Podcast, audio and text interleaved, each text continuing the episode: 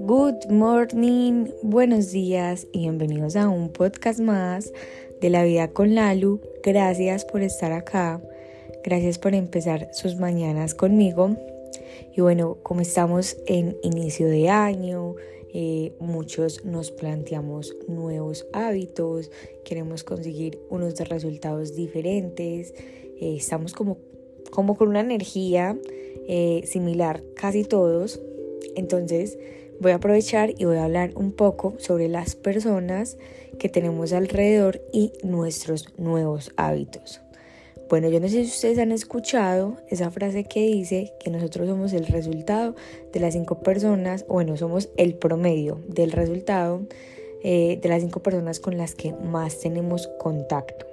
Eh, puede ser del trabajo, puede ser familia, puede ser pareja, pero para mí esa frase es muy cierta porque eh, no sé si también han escuchado que cuando uno deja podrir, digamos, una fruta eh, y deja mm, como frutas que están en buen estado, eh, al lado de esa que se pudrió, más fácil esas que estaban buenas se pudren a que la que está podrida se vuelva a arreglar.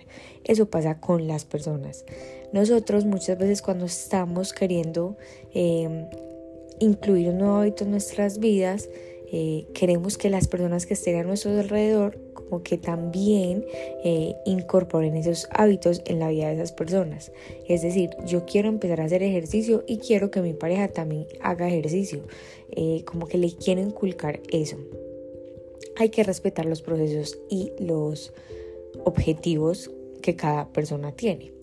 Y es muy importante que nosotros tengamos una red de apoyo para conseguir esos objetivos, porque como les digo, somos el resultado de las cinco personas, el promedio del resultado de las cinco personas con las que más nos juntamos.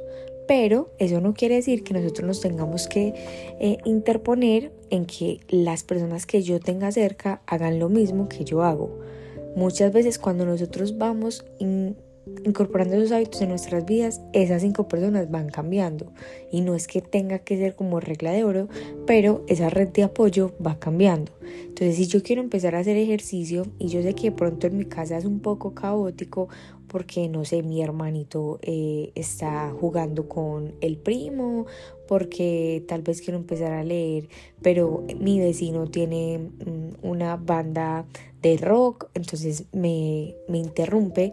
Lo que yo hago es hacer el hábito más fácil, entonces me voy, digamos, para la manga, que está más cerca de mi casa, y empiezo a leer, o me voy para un gimnasio en la zona libre, em, o me voy para un gimnasio al aire libre, eh, o sea, es buscar diferentes alternativas para que esa red de apoyo se vaya dando sola, porque seguramente tú cuando estés en el gimnasio o estés al aire libre haciendo ejercicio, se puede unir una persona también para que está buscando eso, como incorporar ese hábito en tu vida.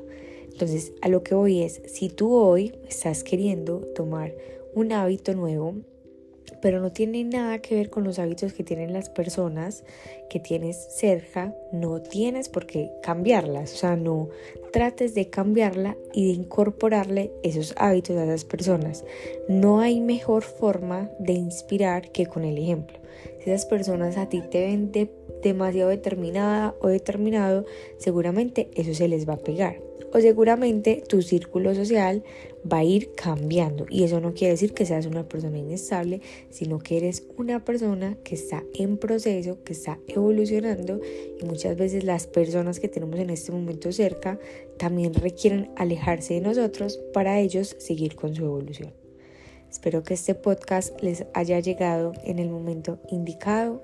Gracias por estar acá y nos vemos mañana en el próximo episodio de La Vida con Lalo.